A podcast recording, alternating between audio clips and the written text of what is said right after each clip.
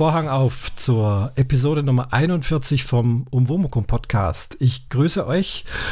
Äh, es geht heute recht schnell mit dem Thema los, denn es sind seit der letzten Sendung diesmal keine Kommentare eingeflogen. Und so können wir gleich loslegen. Ich möchte heute ein bisschen mal wieder übers Bogenschießen reden. Und da habe ich durch mehr oder weniger ja, Zufall zwei ganz liebe Gäste eingeladen. Und äh, wieso und warum, werden wir gleich drüber reden. Ich möchte es jetzt erstmal begrüßen. Gehen wir erstmal in den hohen Norden, ganz weit rauf. Eine Stimme, die vielen euch sicherlich bekannt ist. Moin, Marco. Moin, Christian. Ja, schön, dass du da bist. Wir reden gleich drüber, wie und wo und was. Und jetzt gehen wir dann äh, doch deutlich südlicher, Wolfgangsee. Und dann habe ich gelernt, dann am Abfluss, äh, den Fluss habe ich mir jetzt nicht gemerkt, aber das kann uns der Peter gleich erklären. Grüß dich, Peter. Hallo Leute, grüßt euch.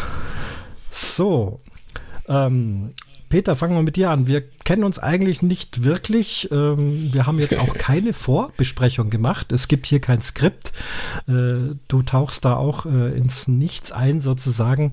Ähm, aber magst du ein bisschen kurz erzählen, wie es dazu gekommen ist, dass wir jetzt hier die Sendung zusammen machen? Weißt du es überhaupt noch? ich glaube schon. Ja. Also, äh, der Christian hat ja immer wieder über Bogenschießen berichtet und das auf Twitter geteilt und da habe ich ein bisschen mitkommentiert und so sind wir irgendwie über Twitter ins Gespräch gekommen und dann hat sich herausgestellt, weil ich ja auch Bogenschießen gehe, dass wir mal drüber reden könnten, ganz ungezwungen. Ganz genau, also das war ein Tweet vom, ich glaube vom Tweezer, da ging es eigentlich um ganz was anderes. Irgendwie hat es mit Dachboxen gehabt, warum irgendwelche Leute immer noch ihre Dachboxen das ganze Jahr auf dem Auto haben. Und dann habe ich geschrieben, äh, ja, da könnte man ja zum Beispiel den Langbogen rein, reinpacken. Und dann hast du dich irgendwie gemeldet äh, mit auch, genau, du hast keinen Langbogen, sondern einen, wie heißt der? Recurve, genau.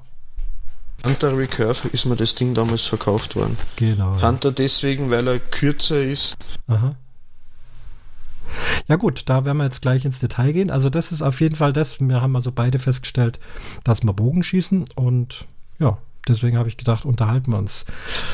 Beim Marco, wer sorgfältig Camping Caravan Podcast gehört hat, hat schon mitgekriegt, Marco, wir waren Bogenschießen. Ja, genau. Ja. So als ganz spontan, ziemlich, ne? Für, für dich zum, zum ersten Mal im Prinzip. Ja, das war echt das erste Mal. Ich konnte mir jetzt gar nichts darunter vorstellen, wo du so schriebst, immer hier, Mensch, sollen wir nicht uns zum Bogenschießen treffen? Aha. Dachte ich doch so, so Bogenschießen so, hm, ja, ja, hm, ja, kann man mal machen, so, ne? Und ja. der Chris hatte scheinbar Spaß dran und am Ende, ja, hast du ja gemerkt, also mein Kurzer und ich, wir waren beide hellauf begeistert davon. Also das hat richtig Spaß gemacht. Ja, das hat man, hat man gemerkt. Ähm, man muss dazu sagen, also die Idee kam ja auch deswegen, äh, viele, die Podcast hören, wissen auch, dass da ein Hörer oder Hörerinnen-Treffen äh, mit der Dotti war. Und da war ich eigentlich auch angemeldet und wollte dort Bogenschießen anbieten. Was dann leider nicht geklappt hat aus ja. familiären und gesundheitlichen, beziehungsweise beiden Gründen. Ging gar nicht.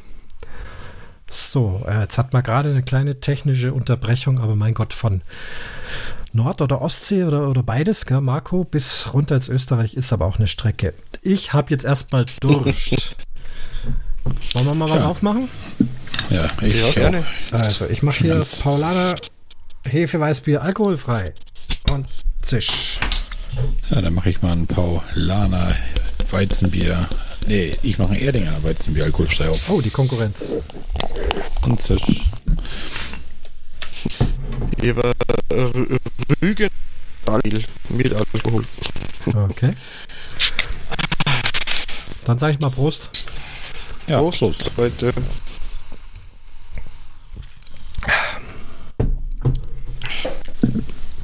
In meinem letzten Podcast habe ich auch Weißbier getrunken. Das ist immer nicht so ganz, ganz gut zum Sprechen, aber da muss man halt dann leise machen. Okay, also wir waren stehen geblieben irgendwo Marco Hörer treffen, ne? Genau. Genau, ich wollte Bogenschießen anbieten, hat nicht geklappt und dann haben wir eben zusammen ein paar Tage später mit deiner Familie und so weiter uns das erste Mal auf dem Parcours begeben. Bevor wir da jetzt nochmal genauer drüber sprechen, ähm, Peter, von dir wollte ich mal wissen, wie ist das bei dir überhaupt mit Podcast? Bist du ein Podcaster? Bist du ein Hörer? Äh, Wie sieht es da aus? Also einen eigenen Podcast habe ich keinen, aber ich darf ab und zu beim Sprechgröstel vom Tweezer mitspielen. Da machen wir eine Serie von Bierverkostungen der edlen Sorte von 3 bis 5 Prozent mit Billigbieren vom Aldi, Hofer, Lidl durch die Grausamkeiten der deutschen Bier- und österreichischen Biernation. Aber eigenen Podcast direkt habe ich keinen, nein. Ja, aber äh, Technik, also bis auf die, wir hatten so ein bisschen WLAN-Probleme gerade, aber jetzt scheinen wir auf der Spur zu sein. Marco, da sind wir ja mit unseren alkoholfreien Bieren, aber ganz auf der falschen Fährte, ne, beim Peter. Ja, das, also ich bin auch erst ganz neu auf den Geschmack gekommen. Also ich habe vorher ja. auch immer gesagt, so alkoholfreies Bier nicht mit mir. Aha. Aber dieses, dieses Weißbier alkoholfrei, das kann man tatsächlich trinken. Also finde ich. Also Davon Weißbier. Weißbier bin ich ein bisschen das ist für mich so, wie wenn ich eine Milch gegen Durst trinken würde. Das füllt den Magen so. Aber vielleicht habe ich noch nicht das richtige Weißbier für mich gefunden. Das kann auch sein, ja. Mhm. Ihr trinkt ja eher Weißwein in Österreich, oder? Ah, Weintrinker bin ich gar keiner. Nee, tatsächlich. Eher nur ein okay. bisschen Weinschorle oder ein Spritzer. Mhm. So ganz wenig Wein, viel Wasser gegen Durst. Aber so Nö. ja gut, dann gehen wir doch nochmal zum Bogenschießen. Also ähm, mhm. Marco dürfte derjenige sein, der noch der jüngste Bogenschießer ist. Äh, Marco, wenn jetzt der Peter und ich mit irgendwelchen Fachausdrücken rumwerfen sollten, dann grätsch doch bitte dazwischen, falls wir es nicht merken, damit man auch ja. mal sagen kann, worum es dann da geht. Das wäre mal so eine Aufgabe. Ähm, jetzt würde mich doch von Peter interessieren, wahrscheinlich bist du derjenige, so wie es sich anhört, der am längsten von uns am Bogenschießen beteiligt ist. Wie lange machst du das schon? So gute 16, 17 Jahre wahrscheinlich, Oi. aber nicht sehr, nicht sehr regelmäßig. Okay. Ich habe lange Pausen immer wieder dazwischen. Dadurch ich jetzt, wo ich jetzt wohne in Bad Ischl, keinen Schießplatz mehr vor der Haustür habe, komme ich höchstens einmal im Monat noch dazu, leider. Mhm. Früher bin ich aufs Feld gegangen zum Bauern, da war das abgemacht, habe meine Zielscheibe aufgestellt und habe dann meine 100, 200 Pfeile am Tag einfach als Scheibentraining dann noch gemacht, wenn ich nicht am Parcours rausgekommen bin. Okay, Parcours, äh, Marco, du weißt, was ein Parcours ist. Magst du mal kurz ja. erzählen, was ein Parcours ist? Ja, ein Parcours. Ich habe jetzt den einen habe ich jetzt mit dir zusammen gemacht. Das war so ein drei Kilometer Rundweg, so ein Wanderweg eigentlich. Nee, ein Rundweg war das gar nicht, ne? Das das, das war, war tatsächlich einmal, einmal wieder geradeaus zurück. wieder zurück, aber meistens genau. sollte es eigentlich ein Rundweg sein, ja. Genau, und da waren dann 13 verschiedene Stationen aufgebaut, immer ausgeflockt, eine Abschlussstation für Kinder, eine für Erwachsene. Da sind halt die Abstände geringer für Kinder zum Ziel. Ja, und dann waren da halt so, so Tierchen aus so einem, so einem Hartschaumstoff, glaube ich, irgendwie ist das, ne? Mhm. Waren, waren da mal aus, lagen dann immer da und da konnte man dann halt drauf schießen und da waren dann halt 13 Stationen. Und dann konnte man immer ganz gemütlich von einer Station zur nächsten wandern, da wieder ein bisschen schießen, weiter wandern, wieder schießen. Aber das war echt schön gemacht und auch schön eingebaut in die Natur. So mal, mal ein Bach dazwischen, dann so eine Brücke drüber gebaut, dass man sich die Pfeile wiederholen konnte und so weiter. Also ich war echt ganz begeistert davon. Mhm. Das machst du auch gern, Peter, oder? Wenn ich das richtig verstanden habe. Ja, ja, das ist mir eigentlich das Allerliebste. Tatsächlich. Ein bisschen rauskommen, ein bisschen in den Wald genießen, ein bisschen quatschen mit den Freunden und Verwandten, wenn man gemeinsam geht, das macht den Reiz aus für mich. Das heißt, dann nehme ich an, dass du eben auch so einen Bogen hast, der nicht wie auf der Olympiade mit Zieleinrichtung und Stabilisatoren und was noch alles hast du nicht nö, dran. Nö. Ich meine, man kann es auch, man sieht das auch. Also ja. man sieht eigentlich alles auf dem Parcours. Aber mhm. du bist auch, äh, ja, das machst das sogenannte intuitive Bogenschießen, so heißt es bei uns. Ja, genau, intuitive Bogenschießen. Ja. Wo man beide Augen offen hat. Ganz genau, das ist nämlich das Erste. Ne? Weil mhm. äh, automatisch äh, machen viele ein Auge zu, weil sie ja, einfach nur denken, ein Auge zu oder eben vom Pistolenschießen, wenn man da so Kimme und Korn gucken muss. Das geht ja nur mit einem Auge. Mhm. Ich weiß gar nicht, genau. Marco, wie war das bei dir, wie du das erst, die ersten Pfeile da auf dem Einschießplatz gemacht hast? Ich kann mich nicht mehr erinnern. Hast du da die Augen offen gehabt? Nee, ich, du hattest mir das gleich gesagt, dass ich beide Augen Hat, ah, auflassen ah, okay. soll. Ja, genau, das hattest du uns, du uns so eine kleine Einweisung gegeben. Ja. Ne? Und trotzdem war ich auf dem Einschießplatz erstmal erschrocken. Die ersten Pfeile, die gingen ja nicht annähernd zum Ziel. Ne? Mein Kurzer hat gleich, ja. genau, mein Kurzer hat gleich einen oben ganz drüber geschossen, selbst mhm. über die Absicherung rüber da. Ja. Da dachte ich noch so, oh Gott, oh Gott, wir treffen noch diese Tierchen da nie. Aber nachher hatte man sich echt gut, wo du sagtest, immer ein bisschen tiefer zielen, als das Ziel ist, als man treffen will und so weiter. Nachher klappt das ja ganz gut. Und ich habe doch relativ gut fürs erste Mal getroffen nachher. Ne? Ja, da habe ich gleich was, was ich mal in die Runde äh, werfen will. Also äh, Marco sagt so schön verniedlichend Tierchen. Es sind ja tatsächlich äh, in aller Regel lebensgroße Tiernachbildungen. Also gerade wenn so mhm. äh, Wildschwein, Reh und so weiter, ähm, selbst Grizzlybären sind also wirklich unermesslich groß. Nur so ganz winzige, also wenn man mal eine Spinne hat oder so, die wird dann natürlich vergrößert dargestellt. Also ja, weniger Tierchen, sondern richtige Tiere aus Schaumstoff. Und ich schieße erst seit einem halben Jahr und habe also in einer Schießhalle angefangen. Der hat also Zielscheiben und nebendran hatte der so eine Halle eben tatsächlich auch mit solchen äh, 3D-Tieren, nennt man das. Und wie ich das gesehen habe, war meine erste Reaktion niemals. Ich werde doch niemals auf Tiere schießen, auch wenn es nur aus Gummi sind, aber das ist also für mich ja makaber, morbid oder sonst irgendwas. Also das war meine meine erste Reaktion. Ich weiß nicht, Marco, wie ging das dir mit der Vorstellung?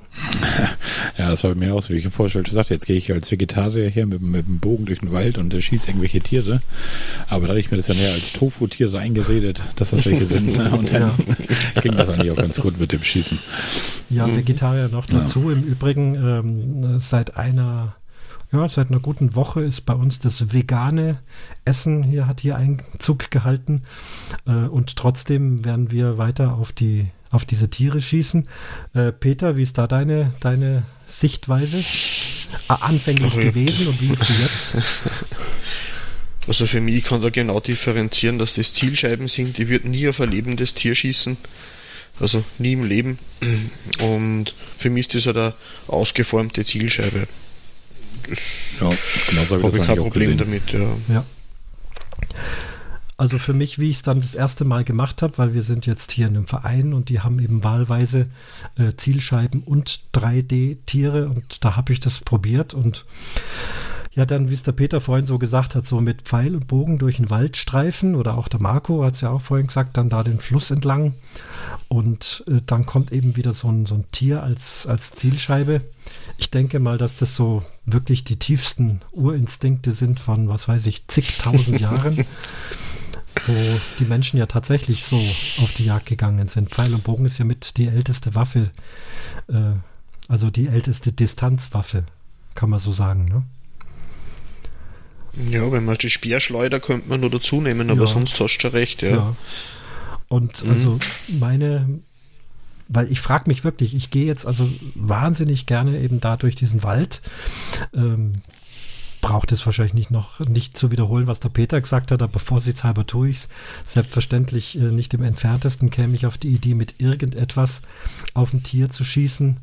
Also klar, wir wissen auch, es gibt Jäger mit Gewehren und die machen also auch ihren mehr oder weniger sinnvollen Einsatz. Das ist jetzt nichts, was wir heute diskutieren.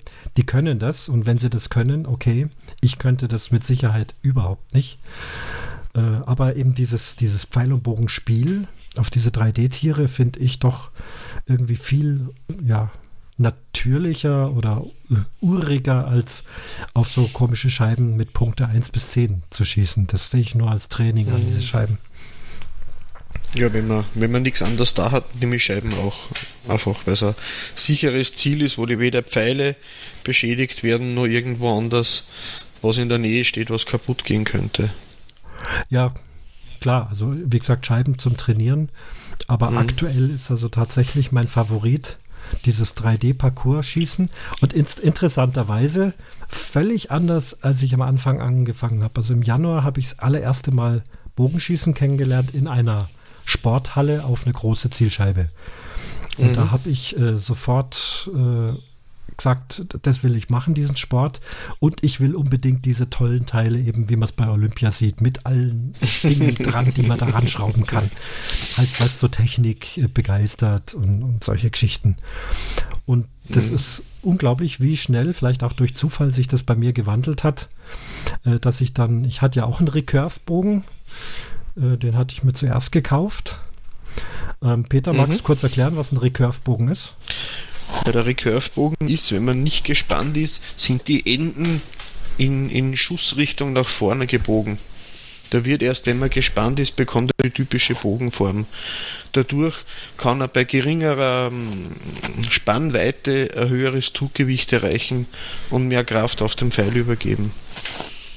Und den kann man dann eben so schön auseinander bauen. Ja. Der meiner ist, ist, kein, ist kein Takedown. Also da gibt es so, beides. Ja, Takedowns mhm. und, und äh, Single Piece. Ach, du hast einen Recurve-Bogen aus einem Stück sozusagen. Mhm. Ah, es war aber rein ästhetisch, ja. weil er mir besser gefallen hat. Ja, ja das ist ja toll. Sinn, sinnvoller wäre es wahrscheinlich ja. andersrum, aber ich habe mir auf Anraten von meinem, meinem ersten Trainer dann, wo ich mal ein paar Kurse gemacht habe, gleich einen etwas stärkeren Bogen gekauft, sodass er gesagt hat, da komme ich sicher in die nächste Zeit aus und den habe ich eigentlich seit Anfang an, also die letzten 15 Jahre, wäre ich nie auf die Idee gekommen, den Bogen zu wechseln. Ich bin recht zufrieden mit dem Teil. Mhm. Was war denn das für ein Bogen, den ich von dir hatte, Christian, wenn ich mal kurz unterbrechen darf? Genau. War das genau. auch so ein Recurve-Bogen oder was war das für einer? Das ist auch ein Recurve-Bogen und der Peter hat gesagt Takedown, also das ist dann der Fachbegriff äh, für das, das hattest du ja auch gesehen, äh, dass man den eben auseinandernehmen kann, dass man also das Griffstück hat und zwei genau, so, Teile, ne? so Wurfarme, ja. Mhm. Und ähm, das ist natürlich zum einen äh, aus mehreren Gründen praktisch. Man kann verschiedene Wurfarme dran schrauben. Wenn man sagt, ich möchte jetzt einen stärkeren Bogen haben, dann kauft man sich nur neue Wurfarme, braucht aber nicht das relativ teure Griffstück neu zu kaufen. Mhm, genau. Wenn man genau. aber einen Bogen hat aus einem Stück, wie es also der Peter hat, und mein neuer Bogen ist ja auch aus einem Stück. Marco, du hast ihn ja gesehen. Ne? Das ist ja. ein, ein Langbogen. Ja. Äh, ja, da muss man sich eben entscheiden. Der hat dann so und so viel Pfund. Es geht da um englische Pfund. Also meiner hat 35 Pfund. Wie ist bei dir, Peter? Meiner hat 40 Pfund. 40 Pfund, also ein, äh, ein Tick mehr. Aber äh, schießt mhm. auch schließlich seit 17 Jahren. Marco, den, den du in der Hand hattest, das waren dann 22 Pfund. Den hatte ich eben genommen für den Anfang, weil man musste es ja erst mal ziehen können. Ja, also war doch völlig okay. War, war, schon, war schon okay. Das war nicht besonders war schwer okay, für dich, oder? Nö, das Nö. ging ja. ja. War in Ordnung. Also so wie ja, du geschossen hast, könnte ich mir auch vorstellen, dass du dann auch, ich meine, du hast ja eine ordentliche Statur, recht schnell dann, also mit irgendwas in Richtung 30 Pfund auch ohne Probleme hm. schießen könntest. Ja. Äh, Marco, okay. du hast doch gesagt, du kriegst irgendwie jetzt demnächst einen Leihbogen. Ist das schon am Anlaufen? Hm, ich, nee, noch nicht. Also ich hatte ja, wie gesagt, der, mein Sohn und ich waren ja doch so ein bisschen angefixt durch dieses Bogenschießen. Ne? Und hier oben bei uns im Norden ist das halt nicht so verbreitet wie bei euch dort. Also ich hatte bei euch dort so das Gefühl, das ist also so ein bisschen Trendsport momentan irgendwie. Weil nachdem du das sagst mit dem Bogenschießen, wenn man darauf achtet, gab es ja doch relativ viele 3D-Parcours-Kurse bei euch dort. Ne? Da gibt es richtig viele, und, ja. Genau. In Österreich noch mehr. Da, da, wird uns der Peter ja, hoffentlich ist, gleich was erzählen. Das ist, ist richtig trendig im Moment. Ja. ist die letzten ja. zehn Jahre sukzessive mehr worden, auf alle Fälle. Ja, und so hatte ich dann die Suchmaschine bemüht, um mal zu gucken, was denn hier oben im Norden ist. Und hatte dann diesen Altmühl Bogensport hatte ich entdeckt. Das ist hier bei Schleswig, das ist ja von hier so 30 Kilometer ungefähr. Die haben wohl auch so ein 3D-Parcours aufgebaut und sowas. Und da kann man sich den Bögen leihen. Also der bietet an, dass man für ein halbes Jahr, meine ich, für 40 Euro sich einen Bogen leihen kann. Kann sich nach dem anderen leihen, wenn man lieber einen anderen hätte. Oder man kann die dann noch ablösen und sagen, weißt du was, den Bogen möchte ich behalten und zahlt irgendwie den Restwert dafür. Und so, dass man dann nicht, nicht, ja, nicht einen Bogen kaufen muss, um dann festzustellen, Mensch, das ist gar nichts für mich. Also ich bin ja jetzt völlig ahnungslos. Wenn ich jetzt los sollte, mir irgendeinen Bogen kaufen, ich weiß ja gar nicht, was hier, nach was ich gucken müsste. Und somit finde ich so ein Angebot, wenn man da so bei ihm ein paar Probeschüsse macht, vielleicht sagt man, den könnte ich mir vorstellen, den leih ich mir für ein halbes Jahr für 40 Euro, kann man nicht so viel verkehrt machen. Ne? Und dann kostet ist der Preis bei ihm der Parcours auch nur 5 Euro. Das finde ich ist ja auch ein guter Preis, weil da unten bei euch, das war ja einiges teurer. Ne? Hätte, ich nicht, ja. hätte ich jetzt nicht deine Ausrüstung bekommen, meine ich, waren das sogar 23 Euro für mich mit mhm. Ausrüstung. 10 Euro waren das ohne Ausrüstung, ne, mit Ausrüstung, wenn man die selber hat, ne? Ja. Und für den kurzen haben wir 16 Euro bezahlt mit Bogen. Mit Bogen, ja. Wobei Pfeile ja. haben wir auch mhm. unsere genommen. Ja. Ja. Also das finde ich ist schon ein stolzer Preis. Wenn man das so regelmäßig machen will, das ist so wie Peter da ein paar Mal im Monat, dann muss man schon ein dickes Portemonnaie mit haben. Ja. Gut, man muss ja, sagen, die, die 40 Euro ist ein toller Preis. Das ist absolut. Ja, 40, klasse. Ja. Mhm. Vor allem, weil man dann eben ausprobieren kann. Also ich habe ja, habe ich ja gerade erzählt, im Januar angefangen mit diesem 22 Pfund Recurve-Bogen. Und dann eben gemerkt, die Distanzen werden immer weiter. Äh, wenn wir von Distanzen reden, also bei mir fing das an mit 5 Meter, 10 Meter, ja, 15 Meter wurde schon schwierig ähm, zum Treffen und 20 Meter, dann hat also der, mein Pfeil äh, schon eine richtige Kurve gemacht und da kannst du nicht mehr vernünftig Bogen schießen und dann habe ich schon gesagt, ich muss schon was Stärkeres haben. Und Marco, bei dir wird es wahrscheinlich auch so sein. Also du wirst irgendwas ausprobieren, ne? Was Genau, ich lese okay. gerade auf seiner Seite hier, pass auf. Ja. Sie bekommen von uns einen Leihbogen, zum Beispiel Young Fox oder Ray Jim Wildcat Matrix oder sowas, für 40 Euro Miete im Halbjahr. Aha. Und zweitens, Sie haben die Möglichkeit, die Wurfarme innerhalb dieser Zeit auszutauschen, bis Sie Ihre Zugkraft gefunden haben. Und das ist ja dann richtig gut. Dann kannst du nach dem noch sagen, pass auf, gib mir doch mal ein bisschen mehr Zugkraft oder sowas. Ja. Bis du am Ende des halben Jahres wahrscheinlich den Bogen hast, wo du sagst, gut, den kaufe ich jetzt. Ne? Also dann geht es definitiv um Takedown-Recurve-Bögen, wo du dann die Wurfarme wechselst. Ja. Aber das klingt ja für Anfänger ein gutes Angebot, oder nicht? Ich finde schon, ja. ja. Und wenn du dann hinterher sagst, äh, nö, das ist doch nichts für mich, komm, oder ich komme nicht dazu oder was auch immer, für 40 Euro ein halbes da, Jahr da, da, kann man mit leben, da kann ja. man mit leben, ja. Und, und angerechnet mhm. wird es auch. Also wenn der Bogen jetzt, was weiß ich, keine Ahnung, 150 Euro oder 200 Euro kostet, dann kriegst also du das da, wieder. Da, da steht, möchten, möchten Sie den Leihbogen nach Ablauf der Mietzeit behalten, rechnen wir Ihnen die erste Mietrate auf den Ablösepreis an. Also die 40 Euro kriegst du sogar noch wieder. Okay. Also das ist eigentlich echt. Das ist ein hört toller Preis. Mhm. Hört sich fair Auf an. alle Fälle, ja. Die wollen Leute dazu bekommen. Mhm. ja. Ja, wenn das dort noch nicht so verbreitet ist, muss man auch erst einsteigen. Also man hört ja auch mhm. äh, eben 5 Euro für den Parcours. Äh, wie viele Ziele sind das dann? Oh, weißt oh, das? das? weiß ich jetzt gar nicht genau. Nee, ich, warte, ich gucke mal, ich klicke einmal kurz drauf, ich habe die Seite gerade auf. 20 sind das. 20 neuwertige und wechselnde 3D-Ziele. So, Peter, du weißt, was solche äh, Viecher kosten. Eins allein, ne? Also mein, mein äh, zukünftiger Schwager hat sich erst einen Raben gekauft. Mhm. Also ein kleines Ziel, der hat 80 Euro dafür bezahlt. Ja. Also ich meine. Das so ist ja jetzt noch ein halben Jahr schon recht mitgenommen, weil das ist ja. unser Hauptübungsprojekt. okay. Wo habt ihr das stehen? Irgendwo auf einer Wiese oder was? Ja, der wird einfach bei Bedarf da hingestellt, ja. weil das ist eigentlich eine Kuhweide, da wo wir die Kühe nicht stören. Mhm mit einem Holzstock im, im Sockel, weil ein Eisenstock, also ein Eisenstück ist nicht gut für die Pfeile. Und das wird halt immer wieder dahingestellt, wo er dann nicht stört. Ja. Weil die Schwiegermutter hat einen Bauernhof und da wollen wir nichts beschädigen oder irgendwo wen verletzen dabei. Ja, die Dinger sind schon teuer. Also wenn du so ein ausgewachsenes mhm. Wildschweingröße, da redet man schon Richtung 300 Euro, habe ich gelesen. Oder eben, was weiß ich, ein, ein Wolf mhm. oder also so eben diese mittelgroßen, mhm. hundegroßen Tiere, würde ich sagen. Und aufwärts. Ja. Ich möchte nicht wissen, was so ein Grizzlybär kostet. Die sind ja riesig groß. Also ein Nachbar von der Schwiegermutter, der hat einen Bison stehen. Okay, das ist Wir ja haben aber noch nie gefragt, was der kosten würde, weil hui. Ja. Aber leider ist der so, der lässt niemand rauf auf seinen Platz, weil das wäre natürlich ideal, weil das ist zehn Minuten von mir daheim weg. So muss ich eine Dreiviertelstunde fahren, dass ich auf den nächsten Parcours hinkomme. Ja, Bison, wir haben im Verein Turnier, Turnier gehabt, da war dann auch ein, ein, Bison auf einer Wiese gestanden, da haben wir dann schon 50 Meter gehabt bis dorthin. Aber ist halt auch schön mhm. groß zum Treffen. Ne? Naja. Ja, ja wäre schon also, schön, aber.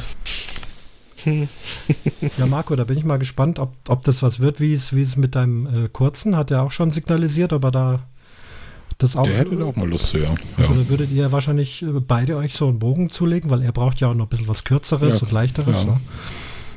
Das mhm. werden wir dann machen wahrscheinlich. Ja, klasse. Ja.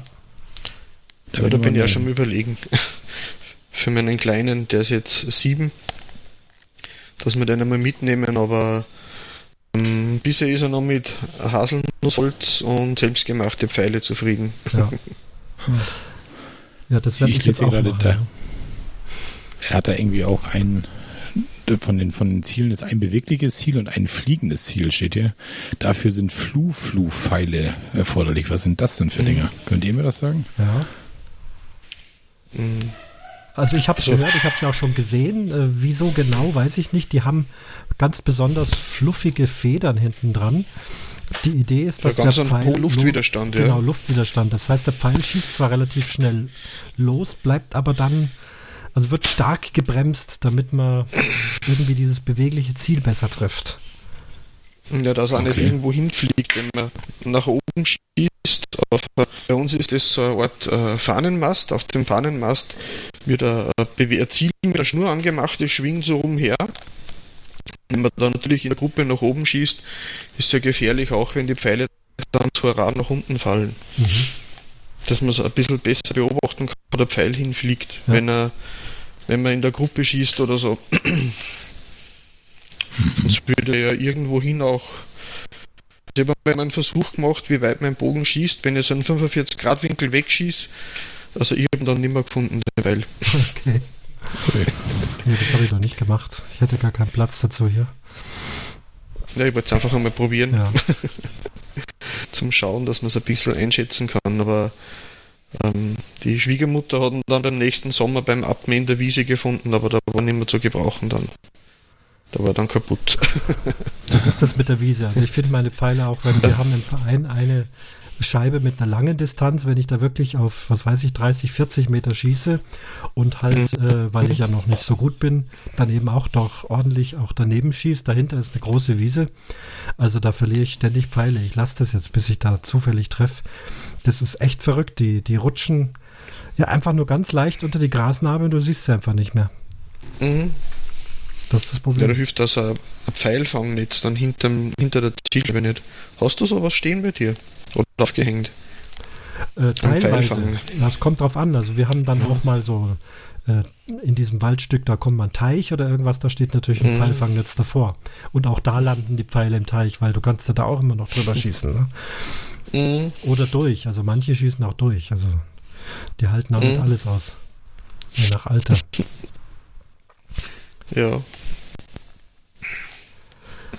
Flugpfeile, ja, ich habe noch nie mit so einem geschossen, aber bewegliche äh, Ziele hatte ich jetzt auch ein paar Mal. Also entweder so ein Wildschwein, was also relativ äh, am Boden so lang gezogen wird mit einer Schnur. Da ist halt dann irgendwo am Baum so eine Kurbel dran und einer kurbelt halt und der andere schießt. Oder eben so Enten, die dann in der Luft äh, fliegen, mit derselben Technik eben irgendwie so mit Seilen und Kurbel ja, da ist unser Bogenparcours in der Nähe sehr altmodisch, sowas gibt es da nicht. Mhm. Das Einzige, was haben, ist also Schießen von einer Balancierscheibe aus. Ja. Wo man selbst ein Ort Balancierboard steht, wo man dann Gleichgewicht halten muss und treffen soll auch noch. Aber bewegliche Ziele wären mal interessant, habe ich noch nie probiert. Also ich habe bei uns im Verein gedacht, man muss halt äh, ein bisschen früher losschießen, als der Vogel da kommt. Aber ich war jetzt mal bei einem, der auch so ein äh, bewegliches Ziel hatte und der hat mir dann gesagt, nee, ich soll mir einen Punkt aussuchen und erst wenn, wenn das Viech da ist, wo ich auch mein Pfeil habe, dann loslassen. Der Pfeil ist so schnell, äh, also der trifft das Tier und das hat dann tatsächlich funktioniert. Also mhm. Also ich habe da nicht irgendwie groß also vorhalten müssen sozusagen. Ja, da sind wahrscheinlich auch die Distanzen nicht so groß, dass das ausmachen wird wahrscheinlich. Nee, das sind dann, was weiß ich, so 15 Meter oder, oder irgendwie sowas. Mhm. Da ist also auch, ja, mit meiner Zugkraft, da ist der Pfeil schon schnell unterwegs dann bis dahin. Mhm. Was wollte ich erzählen? Ja. Äh, ja, ja, beim letzten Parcours, da, wenn du sagst balancieren, weil das ist ja auch so dieser Jagdgedanke, dass man so mit, mit Absicht sozusagen auf auf komisches, auf komischen Terrain steht und, und nicht einfach schön ordentlich auf dem Boden. Der hat da so eine Wippe gehabt, da muss drauf mit beiden Beinen. Und dann war so, was weiß ich, in 20 Meter Entfernung ähm, eigentlich nur so ein Styroporballen also gar kein Tier. Mhm. Und dann musstest du die Wippe mit der Wippe nach vorne wippen, also dein Gleichgewicht verlagern, bis dieses ganze Brett praktisch auf der anderen Kante steht. Und dadurch hat sich irgendein Seil gespannt und dann ist hinter dem Ding eine Schildkröte zum Vorschein gekommen. Und erst wenn du dann da so also schräg in der Gegend stehst, dann kannst du auf diese Schildkröte schießen. Und wenn du von dem Brett wieder runterhüpfst, dann verschwindet die auch wieder. Äh, das, das, das ist auch gut gemacht, ja. ja. Ja, spannend. Also das, das fasziniert mich schon, was die sich da mhm. ähm, fallen lassen. Peter, bist du auf Turnieren unterwegs? Nö, nö, nö. Wir machen nur so untereinander, wenn wir miteinander loslaufen. Aber sonst, Moment, ich muss kurz meine Frau begrüßen. Ja, mach Stopp. das mal. Schöne Grüße von mir auch. Hallo. Hallo. Marco, du bist noch da? Ja. Weil beim Peter hat sich jetzt angehört, wie wenn er vor lauter Frau begrüßen nicht mehr da ist. Ich schau mal. Ich komme gleich wieder vorbei. Ach so, ja, nee, dann, dann passt's ja. Das Mikro auf Lause leider geschalten, weil die Hunde so einen Lärm machen. Ah, nee, dann, dann ist in Ordnung. Dann brauche ich nichts ver verändern. Ähm, ja, Marco, 40 Euro Bogen.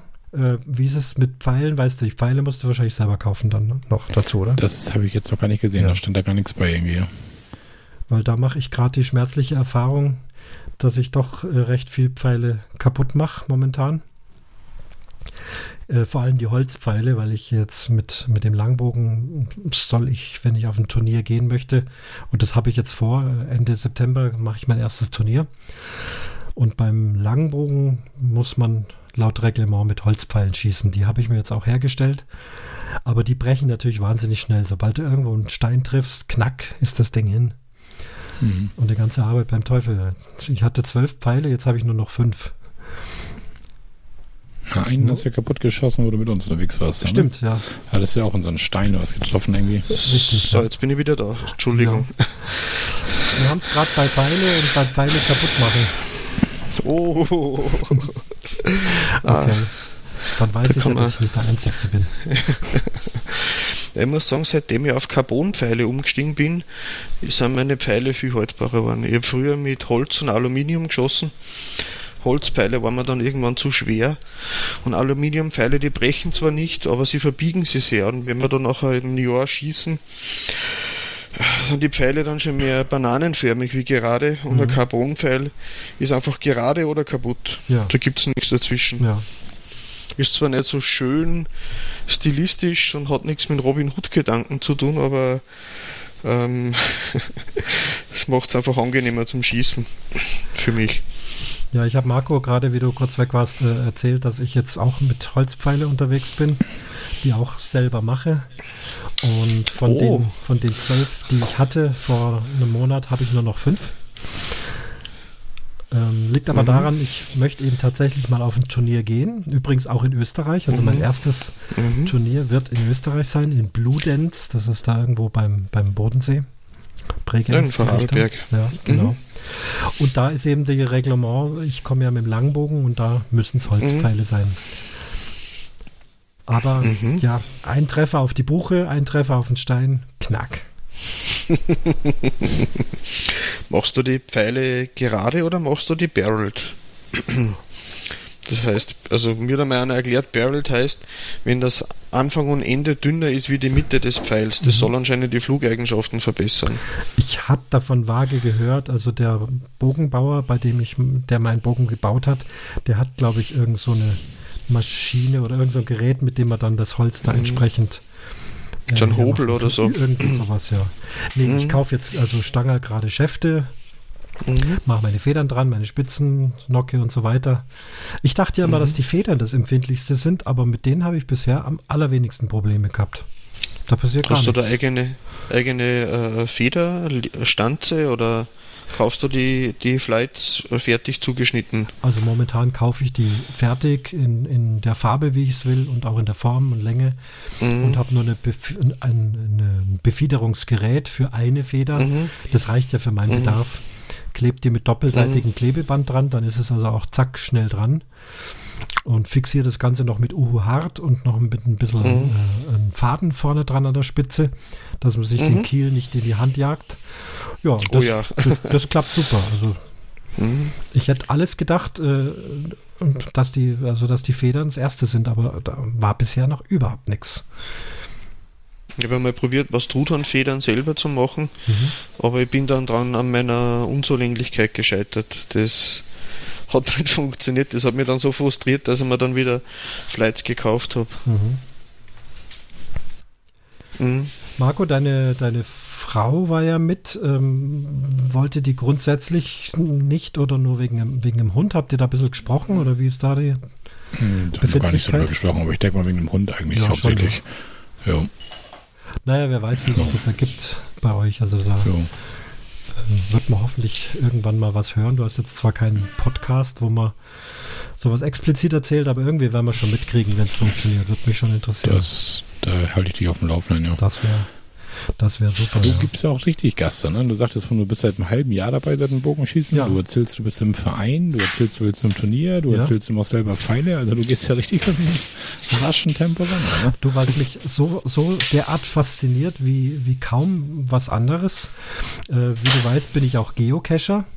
Ich war mhm. erst vor zwei Tagen auf einem unfassbar tollen Nachtcache mit unheimlich viel Technik und Licht und Laser und weiß der Geier was alles. Und ich vergleiche das unheimlich. Dieses Parcours-Gehen ist äh, für mich sehr ähnlich wie, äh, wie so ein Multi, äh, das muss ja nicht in der Nacht sein, aber wenn man eben da durch den Wald streift von Station zu Station und da eben wieder Dinge lösen muss. Ähm, wobei mir das Bogenschießen momentan fast einfach noch mehr Spaß macht, weil mhm. das Ganze so, so, eine meditative und ruhige Wirkung hat. Ja. Oh ja, das, das habe ich auch schon festgestellt. Einfach wenn ich eben einen Bürojob und wenn ich den Tag Telefonate und Gespräche führen muss und wenn der Kopf schwirrt, geht raus, dann muss man sich entspannen, schnauft man einmal durch. Das ist auch sehr meditativ, das ist das sehr angenehm. Mhm wenn man alleine dann geht. Wenn man in der Gruppe geht, dann steht wieder das Gesellige und Herzen und der Wettreiter ein bisschen im Vordergrund. Alleine ist es sehr, sehr, gut zum Runterkommen, dass man den ähm, abstreifen kann. Mhm.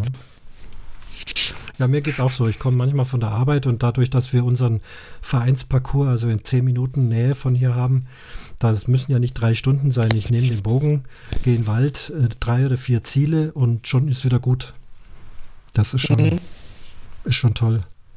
Wie weit, Marco, wie weit wäre das jetzt entfernt, äh, da wo du ähm, dann schießen könntest? So 30 Kilometer ungefähr, also machbar, kein Problem. Das geht ja für so ein paar Mal im Monat. Das, das, so. das geht ja. ja. ja.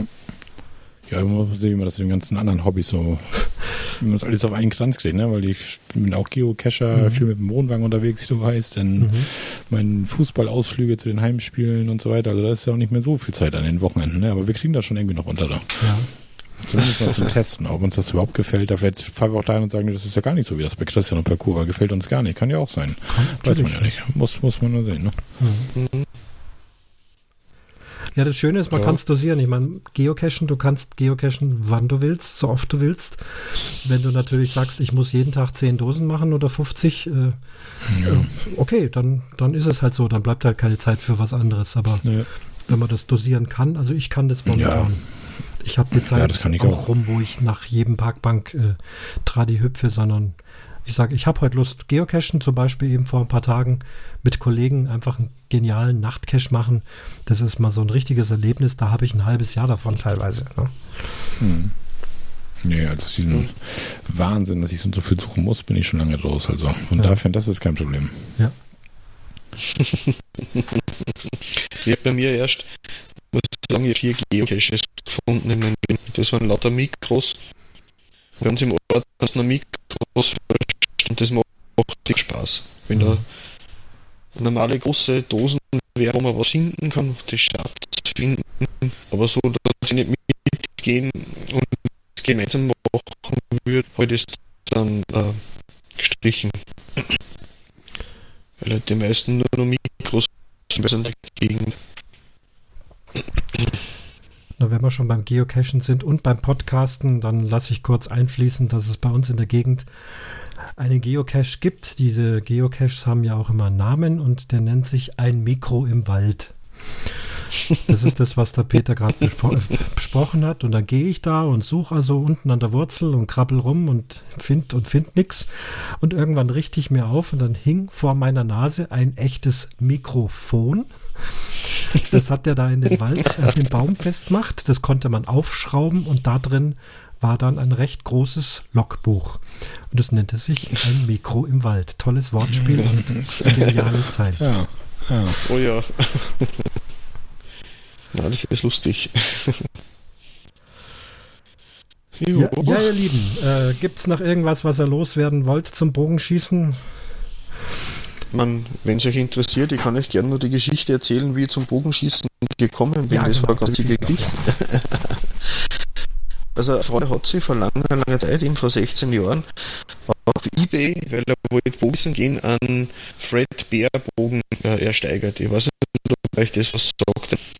Das war ein Bogenbauer aus den 70er und 80er Jahren in den USA. Die Teile sind zum Teil äh, Sammler begehrt.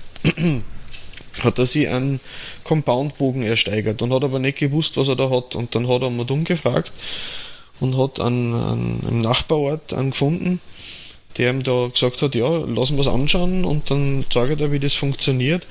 Und dann hat er gesehen, das ist mehr ein Sammlerstück wie ein Bogen, den man aktiv benutzen sollte, weil er schon so alt war. Der ist aus den Anfang 70er Jahre gewesen. Und dann hat er gesagt, ja, er kauft ihm den ab und gibt ihm dafür einen Recurve-Bogen. Dann hat mir der Freund angesprochen, du geh mit, ich traue mir alleine nicht. Ähm, ja, bin ich mitgegangen und so bin ich dann zum Bogenschießen gekommen, weil mir mein Freund überredet hat, er hat sich nicht alleine schießen gegen, gegen getraut und ja, und äh, dann war das äh, so, dass wir sie mit dem Herrn recht gut verstanden haben. Der hat uns dann seine Bogensammlung daheim gezeigt und wir haben bei ihm daheim also eine Beratung gemacht. Er hat uns dann mehrere Bögen schießen lassen, hat gesagt, diesen und jenen kaufst du. Den Bogen, den ich mir dann auch gekauft habe, den hat mir er ausgesucht. Und da ist er absolut richtig gelegen. Weil zuerst wollte man ja nur ein Sammlerstück verkaufen. Sag, wenn ich da am Anfang gleich 400, 500 Euro für einen Bogen ausgegeben hätte, dann hätte mir meine Frau nicht mehr so lieb gehabt. und dann habe ich gesagt, nein, es tut mir echt leid, das Angebot ist verlockend, weil der Bogen war sicher das doppelte Wert gewesen. Im Nachhinein habe ich dann erfahren, dass der Herr äh, Krebs gehabt hat und dann zwei Monate später verstorben ist. Mhm. Und vielleicht wollte er dann noch irgendwie was weitergeben von seiner Begeisterung. Wenn ich das gewusst hätte, ja. dann hätte man es damals vielleicht noch anders überlegt gehabt. Aber so durch den Herrn bin ich eigentlich dann zum Bogenschießen gekommen und habe halt dann einen, einen, einen, einen Rettungskollegen, bin beim Roten Kreuz als Sanitäter damals tätig gewesen, mitgenommen. Da haben wir dann gemeinsam Bogenschießen gegangen und der hat mir dann einen ganz tollen Köcher und Gürtel gebaut über, glaube über das sind wir dann auch auf Twitter ins Gespräch gekommen. Es ist nämlich ein Gürtel, den man aus Schulterhalfter für einen ungespannten Bogen verwenden kann, den man dann entweder um den Bauch trägt oder wenn man weitermacht, kann man um die Schulter legen und in zwei Schlaufen den Bogen reinhängen. Mhm. Wenn man mit dem Fahrrad zum Schießplatz fahren möchte oder so. Ja. ja, das wäre ja für mich auch was, weil ich, also wenn, ich fahre dann allerdings mit dem Motorrad und das ist Problem, mhm. da ist die Geschwindigkeit natürlich höher, selbst wenn es nur 60 mhm. oder 70 fährst. Äh, Werde ich wohl nicht machen. Außerdem, wenn da was ist, äh, mein Langbogen ist sehr teuer gewesen und äh, mhm. wenn der kaputt ist, das wäre aus mehreren Gründen ziemlich schade. Also da werde ich doch. So wie beim, beim Terminator mit der Shotgun im Motorrad versteckt. Ja. Was kostet so ein Recurve-Bogen so über den Daumen? Ich sag mal so, so ein Mittelstück, also kein, kein besonders günstiges Variante, aber auch keine super teure Variante, so mittlere Preisklasse. Um nur mal eine Vorstellung zu haben, so 300, 400, 500, 1000. Ja, ab 400 Euro ist man schon ganz gut dabei. Da hat man schon einen, einen guten Mittelklassebogen. Ja. Ja. Bei uns in die, in die Geschäfte und, und, und Sportshops fängt man, glaube ich, bei 200 Euro an. Das sind dann die industriell gefertigten. Und wenn man dann einen Bogen kaufen will, der dann vom Händler selbst hergestellt worden ist, dann fängt man bei 400 bis 600 Euro an im Normalfall. Wobei mhm. vermutlich ist da der Preisklasse wie bei den bei die Golfschläger. Also da kann man 200 Euro pro Schläger ausgeben oder 2000 Euro für einen Schläger ausgeben. Das liegt dann an, selbst dann, wie viel, wie viel einem das wert ist. Ja. Ja, in den Preisklassen die, die, bin ich noch nicht. Ich bin noch dreistellig. die Pfeile die sind nachher, ich meine, Christian sagt immer so roundabout 8 Euro das Stück so ungefähr, ne? Mhm. So ja, das kommt ganz gut hin. Ja. Ja, ja. Also ihr werdet ja auf jeden Fall Carbonpfeile nehmen, wahrscheinlich die dünnen Carbonpfeile. Und die halten euch ja auch eine Zeit lang. Also, mhm. ja. Welche Pfeilschaftstärke schießt ihr zurzeit? Ich habe äh, fünf Sechzehntel heißt es. Du meinst mhm. jetzt einen Durchmesser, oder? Ja, bei mir steht jetzt drauf 600 und 6,4 GPI. Ja, der 600 ist ja der Spine-Wert. Mhm. Spine-Wert Aber ich könnte jetzt den Durchmesser gar nicht genau sagen. Ja.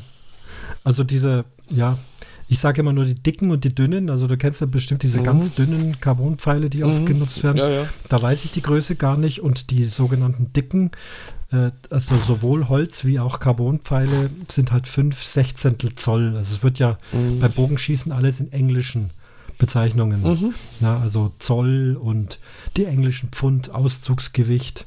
Mhm. Und das 600 ist das Beinwert, also das, äh, wie mhm. stark sich der Pfeil durchbiegt. Genau, die Biegesteifigkeit. Genau, je stärker der Bogen, desto mhm. äh, steifer muss auch der Pfeil sein. Das heißt, ich habe jetzt äh, 700er auf meinem 35 mhm. Pfund. Hört sich wohl passend an, wenn du mit deinen 40 Pfund mhm. 600er hast. Das, glaube ich, mhm. kommt hin. Ja, wobei ich muss sagen, ich habe zwar 40 Pfund, aber ich ziehe nur 27 Zoll aus. Okay. Weil ich so kurze Hände habe. Ah, ja. Also wenn mit meinen Pfeilen, wenn wir schießen, dann können wir nicht einmal zusammentauschen in der Verwandtschaft, weil die zum Teil 29 Zoll oder 28 Zoll ausziehen. Es mhm. wäre dann gefährlich, weil man ja dann in Versuchen gerät, wenn man einen Vollauszug macht, dass man sich dann die Pfeilspitze in die Finger schießt. Genau, ja. Mhm. Dadurch würde ich wahrscheinlich auch auf 38 Pfund runterkommen, wenn ich dann den 1 Zoll mhm. wegrechnet von der Maximalauszugsweite. Ja. Aber ich habe halt kurze Hände, da kann ich es machen. Ja, mein Bogen ist bezeichnet ja. mit 34 Pfund auf 28 mhm. Zoll Auszug. Da wir aber festgestellt ja, genau. haben, dass ich 30 Zoll ziehe, dürften es ein klein bisschen mehr sein. 40, 40 ja? vielleicht fast. Na, so viel glaube ich nicht. Ich glaube, 2 mhm. Pfund pro Zoll oder irgend sowas mhm. hat er mhm. mir gesagt gehabt. Also deswegen sage ich immer 35 Pfund habe ich auf den Fingern. Ja, mein, mein Schwager hat sich jetzt einen, einen, einen Reiterbogen gekauft. Der hat jetzt auch lang mit einem Recurve-Bogen geschossen. Und das war ein Wahnsinn, weil der Recurve-Bogen, den er gehabt hat, der hat einen Pistolengriff, quasi wo dann der Pfeiler mittig über der Hand aufliegt. Mhm. Und beim, beim Reiterbogen ist ja das, glaube ich, so ähnlich wie beim Langbogen. Da liegt ja der Pfeil äh, außerhalb der Sichtlinie, ein bisschen, ja. einen Zentimeter oder einen halben Zentimeter außerhalb, je nachdem wie dick der Griff ist. Und er hat die ersten 14 Tage nur daneben geschossen. Das war so mühsam das Verlernen vom Recurve-Bogenschießen, aber inzwischen hat er es geschafft. Mhm. Marco, wie ging dir das beim, beim Schießen mit dem sogenannten Zielen? Also wir, wir zielen ja nicht wirklich. Also hast du da irgendwie ganz schnell äh, für dich eine Art äh, ja, Methode entwickelt, wie das dann funktioniert hat? Weil du hast ja ziemlich gut getroffen, die Tiere dann nach kürzester Zeit. Ja, das ist einfach, wie du schon sagtest, nicht so wie bei einer Pistole zielen mit einem Auge zugekniffen, sondern sich wirklich das Ziel angucken, den Pfeil angucken, wo der sitzt und dann halt dieses, ja, den Tipp, den du sagtest, immer ein bisschen tiefer zielen. Also das mhm. hat dann nicht, glaube ich, richtig was gebracht. Weil normalerweise zielst du ja immer, ja, da, du denkst ja da, wo du zielst, da triffst du, aber das ist irgendwie nicht so. Man muss wirklich tiefer ansetzen, um dann etwas höher zu treffen. Als wenn die Pfeile ein Stück hochfliegen beim Schießen oder so, ich weiß es gar nicht. Oder haben die eine mhm. lineare Flugbahn oder da seid ihr die Profis, weiß ich gar nicht, wie ich glaub, der fliegt Flug. Eine gewisse Parabelform, dass er am Anfang ansteigt. Und wenn du weiter weg stehst vom Ziel, dann wird es wahrscheinlich so sein, dass er dann auch wieder nach unten fällt. Ich ja. Christian am Anfang gesagt hat, dass er seine Pfeile sichtbar nach unten fallen, wenn er weiter weggeht mit schwächerem Bogen. Mhm. Ja. Das muss man probieren, was so das ideale Distanzstück für einen eigenen Bogen dann darstellt. Weil je stärker der Bogen ist, desto direkter kann man eigentlich drauf zielen oder eben mhm. sogar drunter halten, wenn er der Pfeil nach oben getaucht wird. Mhm. Oder gestoßen wird. Der Parcours, den wir da gemacht haben, Christian, der ist ja auch für, ich sag mal, da geht ja jeder Tourist, der Lust hat auf Bogenschießen, der geht da irgendwie los und schießt da irgendwie. Mhm. Waren die, die Ziele da irgendwie dichter, als sie nachher bei euren Dingern seid, wo ihr dann schießt? Oder ja, auf jeden Fall. War das ist so ein, so ein Anfängerparcours, so, ne? Damit die Touristen und jeder, der neu in dem Hobby ist, auch Spaß dran hat wahrscheinlich. Auf jeden ne? Fall. Also der ist auch mhm. wirklich schön gemacht. Also, weil es macht ja keinen Spaß, du zahlst dann einen Haufen Geld und, und, und schießt dann nur daneben. Da genau. kommst du ja auch mhm. nicht wieder, das ist ja klar. Genau. Und ich war jetzt kürzlich im, äh, auf einem ja, auf einem großen, eher professionellen Parcours mit 30 Zielen. Und Halleluja, mhm. da waren die Abstände schon ganz schön ordentlich. Also auch für den langen Bogen, da muss man ja dazu sagen, je nach Bogenart gibt es ja auch verschiedene Abstände. Also das ist anders wie jetzt da in Fronten, wo wir waren, wo es halt einfach nur Erwachsene und Kinder gegeben hat, sondern beim Turnier, da geht es dann nach Farben. Und der Langbogen ist ja ein ja, relativ schlechter Bogen, sagt man. Da darf man noch relativ nah ran, also mit dem blauen Pflock. Und äh, wenn du jetzt einen Recurve-Bogen hast, wie der Peter, dann muss er dann schon beim, beim roten Pflock schießen und was weiß ich, die Compound-Bögen, die ja dann richtig äh, auch mit Zieleinrichtungen und so noch weiter weg und Kinder und Jugendliche noch viel näher dran. Aber trotzdem, diese blauen Flöcke, das waren auch ganz schöne Abstände, aber nach und nach ist es gelungen, dass ich das Tier wenigstens getroffen habe. Ja. ja. das ist ab und zu bei den Tieren gar nicht so einfach zu erkennen, wo der Kill sitzt. Das Weil der Kill nächste, sollte ja. eigentlich der, der Punkt sein, wo sie Lunge und Herz anatomisch beim Tier befinden, so ungefähr. Aber ab und zu ganz schwer zum Ausmachen, weil die Tiere ja die natürliche Färbung haben und die Zielscheibe ja nicht direkt aufgemalt ist. Bei mhm. unseren Zielscheiben ist es so, dass man ja nur das auf ein paar Meter Entfernung dann sieht, wo das wirklich eingraviert ist, die verschiedenen Killzonen am Tier. Ja. Das, das war da aber auch so da entstanden, ne? Ja, ja, das war auch so. Da konnte man auch nicht genau sehen. Ne? Und da wurde auch, das ist mir aufgefallen, auch dieser Ausdruck Kill. Der Peter sagt gerade Kill. Also das ist halt wie so eine aufgekratzte Zielscheibe, sind so zwei oder drei Kreise eben in der, in der Zone, wo also beim richtigen Tier dann tatsächlich das Tier äh, dann direkt äh, getötet werden würde. Während wenn du das im, im, im hinteren Oberschenkel triffst, äh, ja, dann verletzt sich das Tier, aber es stirbt nicht sofort daran in aller Regel. Mhm. Ja, und dieser Ausdruck Kill, der also beim Bogensport tatsächlich verwendet wird, der hieß da im Fronten Treffer. Mhm. Treffer oder Körper. Körpertreffer. Weil eben, ja. ja weil eben äh, da ja auch Kinder mitschießen und die müssen ja nicht gleich mhm. aufs Kill schießen. Ne? Also das war mir aufgefallen. Ja. Marco, für dich habe ich noch eine Nachricht. Wir hatten uns ja nochmal verabredet für Nesselwang. Das ist genau. ein paar Kilometer weiter vorne. Äh, was dann auch wieder nicht geklappt hat. Äh, wie auch immer, äh, ich weiß es gar nicht mehr warum. Es hat halt leider nicht geklappt. Ähm, Woche später bin ich mit meiner Frau, die ja auch äh, Bogenschießt, zusammen mit mir angefangen. Haben wir gesagt, komm, wir probieren das mal aus in Nesselwang. Äh, mein Sohn war noch dabei, der gelegentlich mal mitläuft. Also der schon erwachsen. Ne? Äh, kommen dahin. Auf der Anfahrt zum Parkplatz sehen wir schon direkt zwischen Bundesstraße und Zaun, da ist eine, einfach eine große Wiese. Da stand einfach ein Fangnetz und ein Räder vor. So, fertig. Und dann weiter, also das war, was ich sagen will, extrem lieblos, einfach irgendwo in der Gegend, mhm. hauptsächlich Wiese, Fangnetz und Tier direkt davor. Und wir sind jetzt nicht die großen Profis, aber gesagt, du, das hat überhaupt keinen Flair, gar nichts. Da gehen wir jetzt nur hin und gehen vom einen Ding zum anderen, ballern da drauf und gehen wieder. Wir haben es da gelassen. Wir sind da nicht hingefahren. Also, äh, was ich damit sagen will, du hast nichts verpasst. Also wärst wahrscheinlich ja, mit Sicherheit ja. enttäuscht gewesen. Äh, also halte das Fronten in guter Erinnerung ja. und geh da mal bei euch. Und wenn du mal wieder äh, in Bayern bist, dann wäre es schön, dann gehen wir mal auf was Interessanterem. Oder vielleicht mal nach Österreich rüber. Also die Parcours in Österreich müssen ja super sein. Normalerweise mhm. bin ich nächstes Jahr im Sommer wieder bei euch dort. Ah ja. Gefällt es euch so gut hier? Ja. ja. Na, das, das ist immer dieser, Kon ja. dieser, Kontrast zwischen Meer und Bergen. Ja. Die Leute vom Meer fahren in die Berge und die von den Bergen ans Meer. Das stimmt, ja klar. Also ich liebe es, wenn ich, wenn ich mal ans Meer komme. Ja, Parcours Österreich. Äh, Peter, sagt dir Stuhlfelden was? Nö. Wo, also wo da, wäre das? Äh, ja, wo ist jetzt das? Das ist Zell am Ziller. Zell am das ist Ziller. Tirol. Dann dann noch ein Stück weiter, da irgendwo in der Gegend muss Stuhlfelden sein. Da sind wir auf jeden Fall mit einem Verein jetzt Mitte September auf dem Trainingslager. Mhm. Und das ist ein Hotel, die haben einen eigenen Parcours. Und mhm. dann in der Nähe gäbe es aber noch mal zwei, drei andere Parcours. Also wir gehen am einen Tag den Hotelparcours und dann auf der Rückfahrt, also am Sonntag, wenn wir dann ausgecheckt haben, gehen wir dann noch mal in Österreich irgendwas anderes. Also überall mhm. ist da was los bei euch. Ist toll. Na, ich habe gerade geschaut jetzt auf der Karte, Bogensport Oberösterreich. Ich glaube, in Oberösterreich, wo ich da beheimatet bin, haben wir 29 Schießplätze. Boah, super. Mhm. Und ich kann nur drei empfehlen, wo ich selber schon mal war. Das war bei mir der nächste, der, mein Lieblingsplatz ist die Haller Alm in Bad Gäusern. Mhm.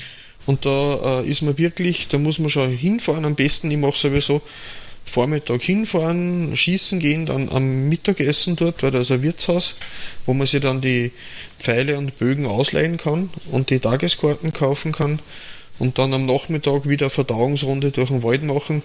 Das sind zweimal drei bis vier Stunden. Das ist schon toll. Und in der Gegend am Hallstätter See, in den Alpen in der Nähe vom Dachstein, wenn das Wetter nur passt, das ist toll. Mhm.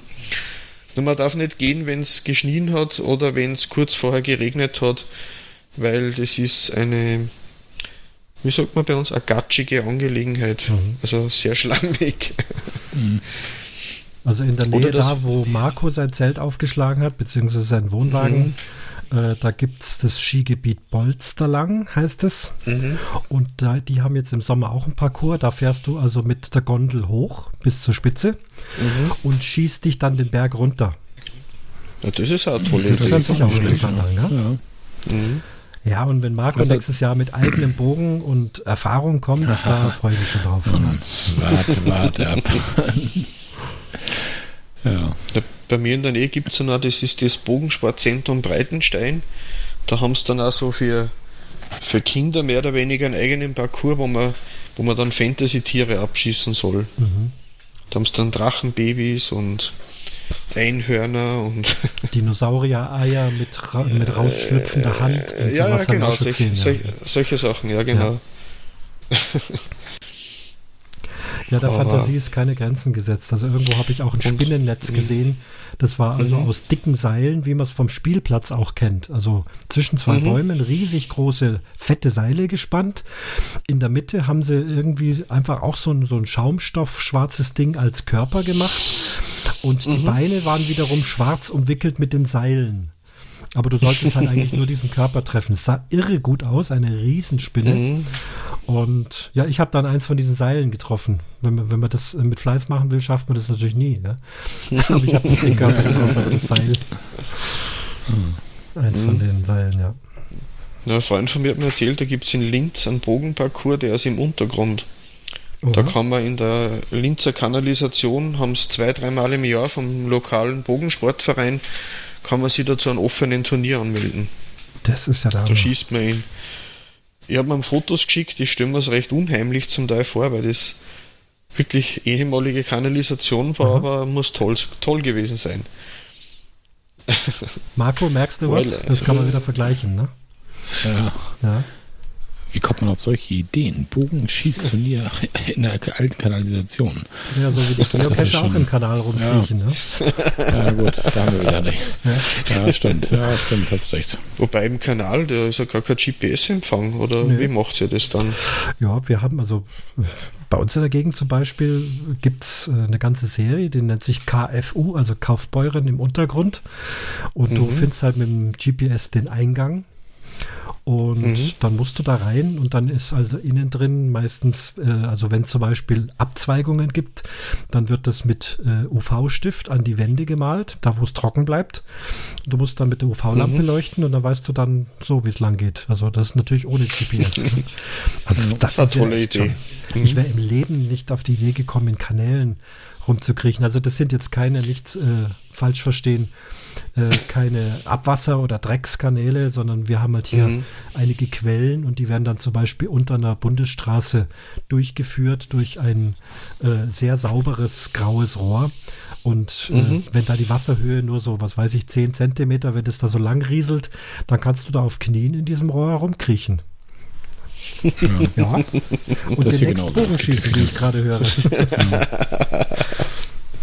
Da haben wir auch so eine Runde. Nasse Füße heißt sie. Ja. Das ist auch alles so unter Führung unter Straßen durch und sowas.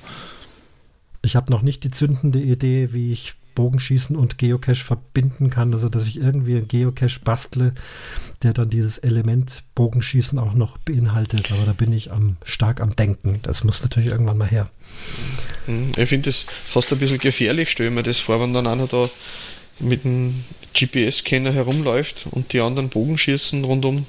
Ja, natürlich nicht. Also nicht so schießen, wie wir das machen. Das geht auf gar keinen Fall. Das ist ja klar. Mhm. Also mit spitzen Pfeilen. Also entweder mit so einem Saugnapf-Ding irgendwas treffen und wenn du es dann triffst, dann geht da die Dose auf oder ich weiß auch noch nicht so recht.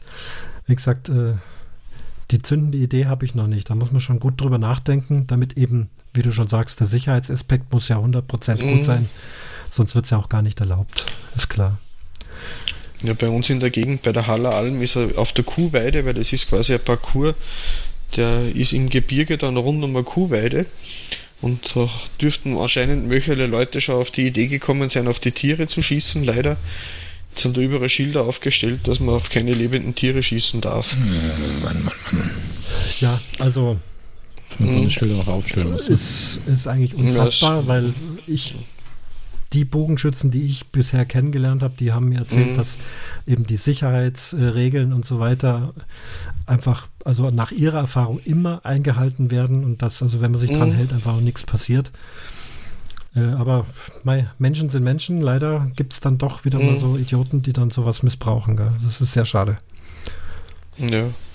Das ist auch mit Kinderrecht äh, wichtig, dass man dann aber aufpasst, weil mein kleiner Sohn, wenn er dann daneben steht und zuschaut und mhm. dann, wie er da hinschießt, will er immer gleich hinlaufen und den Pfeil wieder zurückholen. Aber das inzwischen weiß er dass er erst hinlaufen darf, wenn mhm. alle Pfeile abgeschossen sind. Ja, klar. Mhm. Sondern der Eifer, wenn er dann, ah, ich bring's sofort, mhm. dann können wir nur mehr schießen und so, das ist, aber ist zu gefährlich. Aber inzwischen hat er es gelernt und, und passt genauso auf. Marco, was hat denn dein Kurzer eigentlich noch so? Hat er noch ein bisschen was darüber erzählt, so von selber im Wohnwagen oder wie war das? Nee, nicht, nicht so wirklich. Ich hatte ihn nur noch mal gefragt, ob er noch mal Lust hatte. Noch. Mhm. Wir hatten ja da uns kurz verabredet da, wo ja. du nachher, glaube ich, krank wurdest leider. Ja. Und da sagte er, ja, er hat auch Lust, der wird gerne noch mal mit Christian noch mal zum Schießen fahren und so weiter. Und so, so hat er dann nicht viel drüber geredet. Nur halt, dass er dann Spaß dran hat, hat er gesagt. Und dass er es auch gerne nochmal wieder machen möchte. Und er hatte hier in Rendsburg, hat wieder mal geguckt, es gibt ja auch so, so als Sport vom Rendsburger Turn- und Sportverein, die gibt es auch so ein, so ein Schießen, aber nicht für Kinder. Das ist erst ab 16 oder irgendwie sowas. Also da kann er nicht mitmachen. Und das wird auch in der Halle auf Scheiben schießen, ne? Mhm. Aber ja, nur für ihn war das jetzt natürlich, das war total neu, das war ein Erlebnis, ein Highlight, genau wie für mich. Man muss jetzt mal sehen, wenn man es öfter gemacht hat. Vielleicht sagt er nachher auch so, weißt du was, irgendwie doch langweilig, ich gehe doch lieber Fußball spielen oder so. Das ist natürlich, das war jetzt natürlich ein Erlebnis, das war ein Urlauberlebnis da und das war auch super gemacht, der Parcours. Also, wie gesagt, hat uns lecker gemacht. Also. Ja. Ich muss sagen, ich habe bisher noch keinen erlebt. Vielleicht habe ich ja noch Glück gehabt, der mir mitgegangen ist, der nicht danach gesagt hat, er würde es äh, nicht wieder machen wollen. Also alle wieder, alle Leute, mit denen unterwegs waren, haben immer gesagt, das war toll, das mache ich nochmal. Ob sie es dann wirklich gemacht haben, aber zumindest in dem Moment waren alle sehr positiv darauf eingestellt, weil Arbeitskollegen von mir haben mir gesagt, ja, das ist ja kindisch, mit Pfeil und Bogen durch den Wald laufen, das ist wie Cowboy und Indianer spielen oder so, aber sogar ganz ein skeptischer Arbeitskollege, der war auf einer Anglermesse und da war nebenbei einer, der äh, Pfeil und Bogen angeboten hat, da hat er ein paar Mal Probe geschossen und der war dann auch hinterher ganz begeistert. Wie toll das eigentlich ist, hätte er sich nie vorgestellt. Hm. Was meinst du, was wir Geocache uns anhören können von Arbeitskollegen und so weiter, was für ein Mist wir da betreiben? Mhm. Irgendwelche Tupperdosen im Wald suchen und so weiter. Aber oftmals, wenn sie es dann selber mal getestet haben, ist das gleiche, der gleiche Effekt. Also auch so schlecht ist das eigentlich gar nicht. Ne? Weil man kommt halt raus, man kommt in die Natur, man hat was vor. Und das ist beim Bogenschießen ja, genau. Man ist auch in der Natur, man ist draußen. Mhm. Wobei, ich muss ja zugeben, ich Geocachen, ich bin Ingress-Spieler, schon seit Anbeginn. Da wird man dann aber sehr komisch angeschaut, wenn man da irgendwo in der Nacht mit dem Handy herumläuft ja. und Ingress-Punkte sucht. Mhm. Weil beim Geocachen findet, kann man was herzeigen. Schau her, das ist was. Mhm. Aber das ist ja, ja. Noch, noch, weniger greifbar dann. ja. Das stimmt. Ja, dann kann ich noch berichten bei uns auf dem Campingplatz. Ich war jetzt länger auf dem Campingplatz, weil ich jetzt dann auch Urlaub habe. Wir sind ja der Dauercamper. Und da habe ich dann auch, da bietet ja unsere Campingplatz-Chefin ganz viel Animation an für Kinder, was weiß ich, irgendwas basteln oder eine Moorwanderung oder Märchen erzählen, weiß der Geier was. Und dann dachte mhm. ich, Mensch, die haben hinten eine riesen Wiese, gehe ich mal runter, sag, könnt auch mal Bogenschießen anbieten. Der Platz ist voll. Also der war jetzt die ganzen Ferien, Sommerferien eigentlich durchgehend ausgebucht. Wahnsinnig viel Jugendliche auch. Und für Jugendliche gibt es da am Platz nicht so viel. Eher für die kleineren Kinder. So mit tollen Spielplätzen und Märchenstunde und sowas. Ja, mhm. war sie begeistert. Äh, packte gleich Bögen aus, sagt, ich habe hier vier oder fünf Langbögen und 50 Pfeile.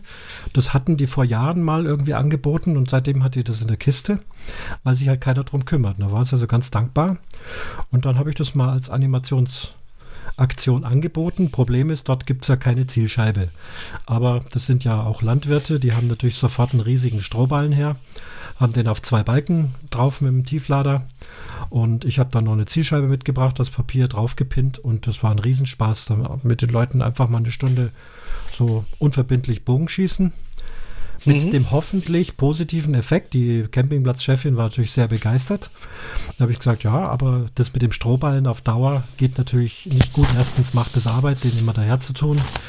Und die Pfeile, ja, also meine Pfeile zum Beispiel mit dem starken Bogen, die sind ganz in dem Strohballen verschwunden. Die haben wir dann wieder ausgraben müssen. Äh, und dann sagt sie, ja, ich soll ihr eine Zeichnung bringen und was man dazu braucht, welche Pipapo. Und dann gibt es dem Schreiner. Dann baut sie uns so eine Ganzjahresscheibe mit Dach drauf. Ja, mhm. dafür hat sich der Einsatz gelohnt. Wenn sie das wirklich macht, dann kriegen wir jetzt unsere eigene Scheibe am Campingplatz. Und mal so zwei, dreimal im Jahr mal eine Stunde mit, mit äh, Besuchern da Bogenschießen ist ja kein mhm. Akt. Also ich habe auch nichts verlangt. Sie wollte ja gleich wissen, was das kostet. Sage ich, kostet nichts. Ich habe einfach Spaß dran und wenn da ein paar andere Leute mhm. das auch probieren wollen, sehr gern. Und ja, das ist natürlich ein Hammer. Wenn wir da jetzt eine Scheibe kriegen, also richtig mhm. eine vernünftige. Ich weiß nicht, wie das Material heißt. Steht immer irgendwas drauf, hab's vergessen. Das ist halt dieser. Die, die, die, die mehrschichtigen Schaumstoffplatten oder genau, so? so, so Schaumstoffplatten mhm. eben. Die, die halten mhm. wirklich was aus. Und da musst du eigentlich nur die Papierauflagen immer wieder mal neu draufpinnen. Die kosten ja nicht viel. Mhm. Und da kommt äh, ein gescheites Holzgestell hin, ein ordentliches Dach drüber. Dann kannst du genau genommen ja auch. Im, wie ist es mit Winter? Gehst du im Winter auch schießen? Äh, nein. Nicht? Na. Nö, das bei uns ist äh, vielleicht bei den Schwiegerleit, äh, Schwiegereltern am, am, am, Hof in der Wiese ein bisschen. Aber im, im Parcours dort, der wird auch von den 34 Zielscheiben dann auf 16 Zielscheiben reduziert, weil einfach sonst der Weg, da muss ja der Weg auch geräumt werden und sonst findet man die Pfeile hinterher nicht mehr so richtig. Mhm. Und das ist mir zu, zu schlammig dort. Also ja. das ist sehr unwegsam eigentlich. Das ist ja eigentlich das Tolle, wenn es trockenes, schönes Wetter hat, aber wenn es dann so regnerisch und nass ist oder eben kalt und, und vollgeschneit, ist mir das zu unwegsam dort. Mir ist ein paar Mal passiert, dass ich dann irgendwo am, am Abhang oben stehe und dann ausgerutscht bin und dann Pfeile und Bogen in der Hand am, am Hintern nach unten gerutscht bin. Gott sei Dank ist nie was passiert, aber na, also das mhm. muss ich mir nicht mehr geben. Da warte ich dann, ich bin ein Schönwetterbogenschütze. Mit dem Schönwetter sieht das bei uns hier oben schlecht aus. Mhm. Ja, da muss ich mich damit dran gewöhnen. Wie ist denn das? Ist das denn so ein bisschen, kann ich mir das so vorstellen, wie, wie Fahrradfahren so? Wenn man das einmal kann, dann kann man das? Oder merkst du das schon, wenn du dann im Winter so drei, drei, vier Monate Winterpause hättest? Oh ja, also das ist so zwei, dreimal schießen gehen und dann hat sich das, ist irgendwie so ein wie sagt man, das motorische Gedächtnis. Das ist eigentlich dann nicht, was man vom Kopf her weiß, sondern was man so im Gefühl hat, das stellt sich dann wieder ein und dann, dann passt es wieder. Also das ist mhm. zwei, dreimal und es ist oft dann nur so, dann stellen wir die Zielscheibe bei der Schwiegermutter am Bauernhof auf. Sagen wir so, nach 100 Pfeile ist das wieder da. Das geht schon. Aber man hat natürlich bessere Tage, schlechtere Tage. Ja, klar. Man hat mal so Tage, wo ich, hab, ähm, äh, also ich schieße mit Handschuh. Dann gibt es ja Leute, die mit dem Release schießen oder die mit einer Lederplatte zwischen die Finger schießen. Und ab und zu bleibt man halt dann hängen mit den Fingern, man stellt sie ungeschickt an. Nächsten Tag geht es wieder prima. Das ist ein bisschen Tagesform dann auch dabei. Dieses Relief, was du gerade ansprichst, Christian, ist das das, was ich hatte, wo auf der Sehne schon diese beiden Gummistopper da schon aufgebracht sind oder was ist das? Nee, diese du hattest so Lederfetz zwischen den Fingern. Ja, ich hatte das, was der Peter gesagt hat, dieses Stück Leder zwischen den Fingern, der sogenannte Tab. Ähm, mhm. Den finde ich ganz angenehm. Release ist eigentlich was, was man hauptsächlich beim, beim Compound-Bogen nimmt. Also das ist so ein, mhm. so ein Teil, wo du nicht mit den Fingern die Sehne berührst, sondern das wird irgendwie da eingehakt, die Sehne. Und dann ziehst mhm, du das ganze, Haken, genau. genau, dann ziehst du das ganze Ding hinter und das hat dann irgendwie so einen kleinen Knopf oder, oder einen Hebel die du dann eher wie eine Pistole sozusagen ziehst und dann wird die Sehne losgelassen. Also da sind die Finger gar nicht mehr im Spiel. Mhm. Aber das, was, was war das, was ich denn hatte da auf der Sehne? Ich weiß gar nicht, wie man das nennt. Also das habe ich Den mal drauf machen lassen. Knockpunkt. Also ich habe so, ein, äh, so eine Messingklammer. Wenn der Bogen gespannt ist, hat die genau die Höhe. Wenn ich unterhalb den Knock, Knock, unter dem Knockpunkt anlege, dann ist der Bogen beim ähm, bei der Auflage, Pfeilauflage genau äh, waagerecht. Also der Pfeil, nicht der Bogen. Ja, das meint Marco nicht, sondern ich habe jetzt für meinen Recurve-Bogen, weil der eben mhm. jetzt dazu dient, dass eben ja Gäste oder mein Sohn oder was weiß mhm. ich äh, schießen und damit die nicht alle einen Tab nehmen müssen oder einen Handschuh, mhm. habe ich mir beim Bogenbauer so, so runde Gummidinger ranbauen lassen überhalb Aha. und unterhalb dann Nocke. Also ein dünnes für den Zeigefinger oben und ein etwas dickeres für die beiden anderen Finger unten. Das ist recht Schon weich und angenehm. Ähm, mhm. und da brauchst du also eigentlich gar nichts mehr in der Hand haben. Natürlich wird die Sehne dadurch langsamer, aber das ist ja jetzt so für, für Spaßsport jetzt noch nicht so entscheidend. Mhm. Aber wahnsinnig ja, praktisch. Bisher noch nie gesehen, muss ich ehrlich sagen. Ich kenne das, das Tab und den Handschuh, aber so, so Gummi, Dinger, ich kenne halt, manche haben das äh, am, am, am, oberen und unteren Ende der Sehne sind oft so Puschel ja. auf der Sehne, ja. damit es nicht so schnalzt oder ja. damit das Geräusch angenehmer ist oder damit er besser abfedert. Nee, das habe ich mir abgeguckt, tatsächlich da in mhm. Fronten, mhm. wo sie eben diese Gästebögen ausgeben.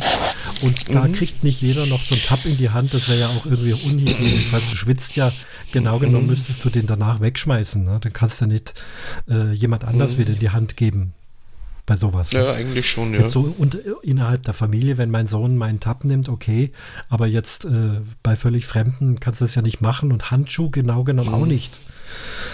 Ja.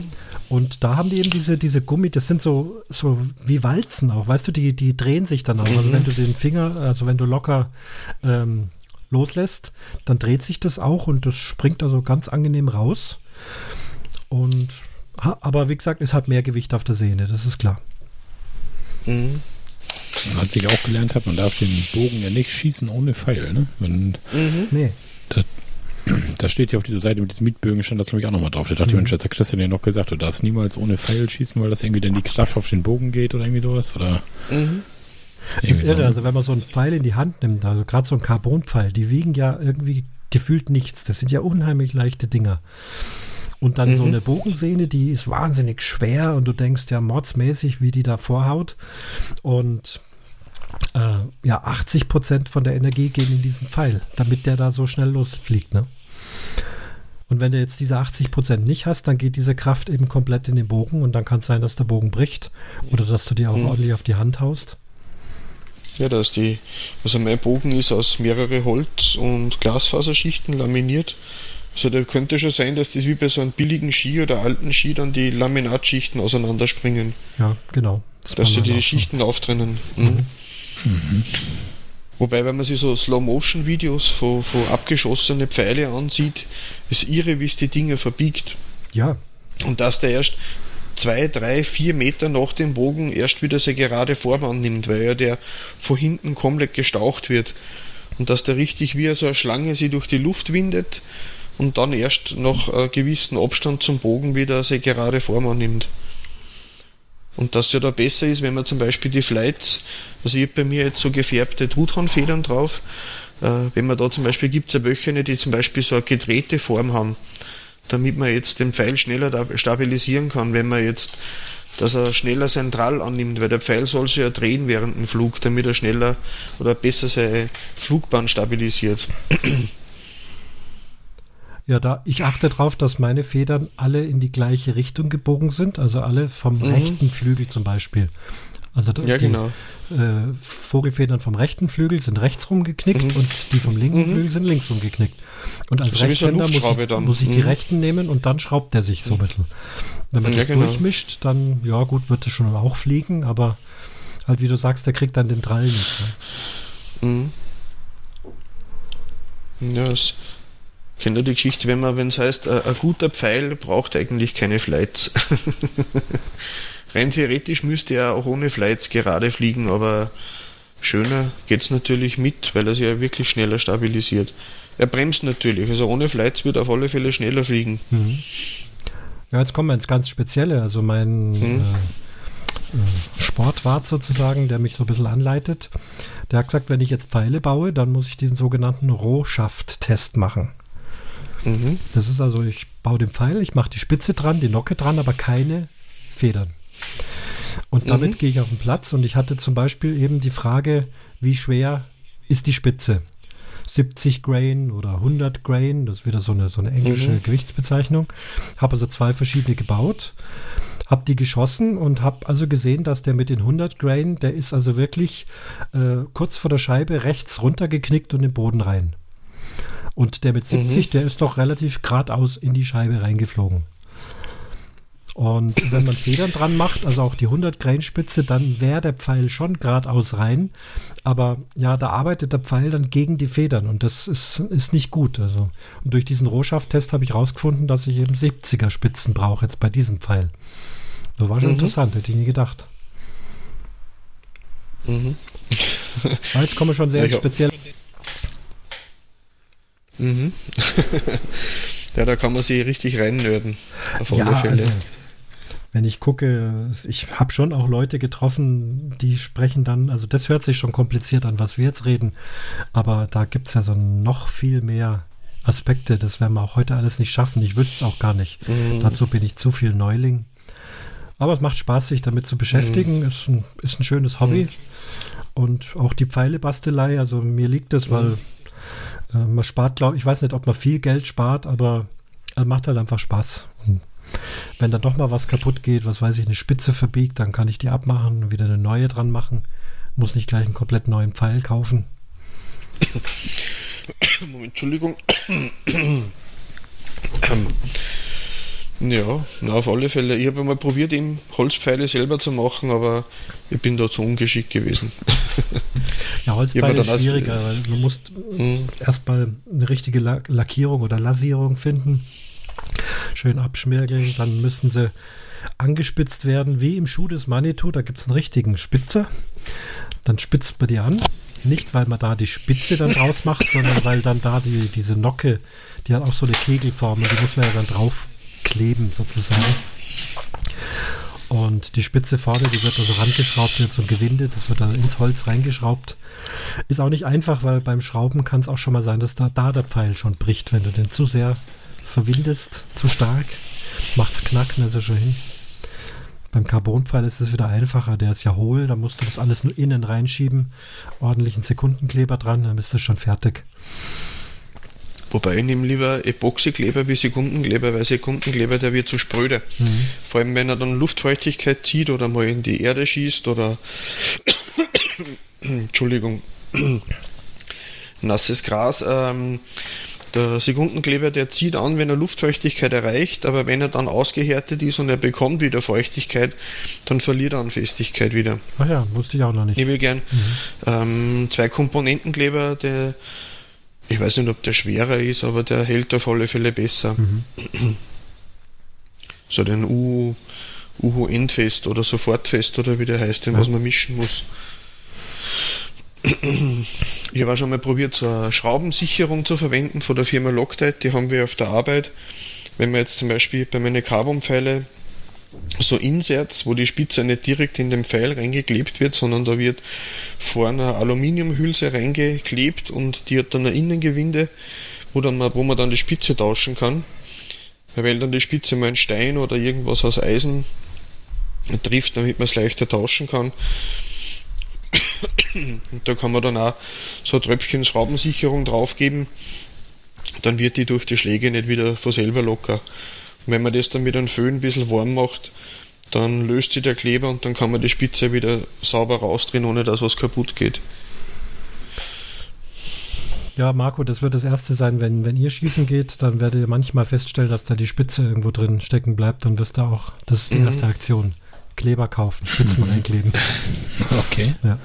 Ich habe mir extra ein Taschenmesser noch gekauft, wo ich dann die halbe Klinge abgeschnitten habe, damit man dann eine richtig schöne, breite, dicke Klinge hat. Die muss nicht unbedingt eine Schneide haben, wo man dann einfach, wenn jetzt zum Beispiel so ein, ein Buchenstamm, der voller Feuchtigkeit steht, der, der nimmt den Pfeil richtig auf. der will dann nicht mehr hergeben. Und wenn man da ein bisschen dann das wie so ein Stemmeisen benutzen kann und dann das Holz rund um Holzfasern ein bisschen lockern kann, ohne dass man Angst haben muss, dass die, die Klinge oder der Pfeil dann bricht. Aber wenn man eben so ein kleines Taschenmesser gerichtet, wo man dann sauber die Pfeile wieder aus dem Holz rausbekommt, wenn man daneben geht. Ja, da hat mir meine Oder liebe Frau ein, ein handgeschmiedetes Jagdmesser anfertigen lassen.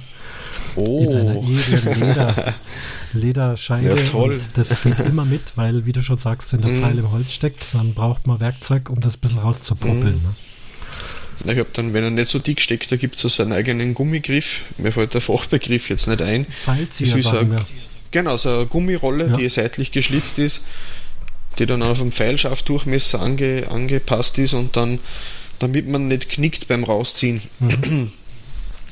Und ein Freund von mir ist auch passiert, das war die kürzeste Schießrunde, die ich gemacht habe, das waren drei Pfeile. Mhm.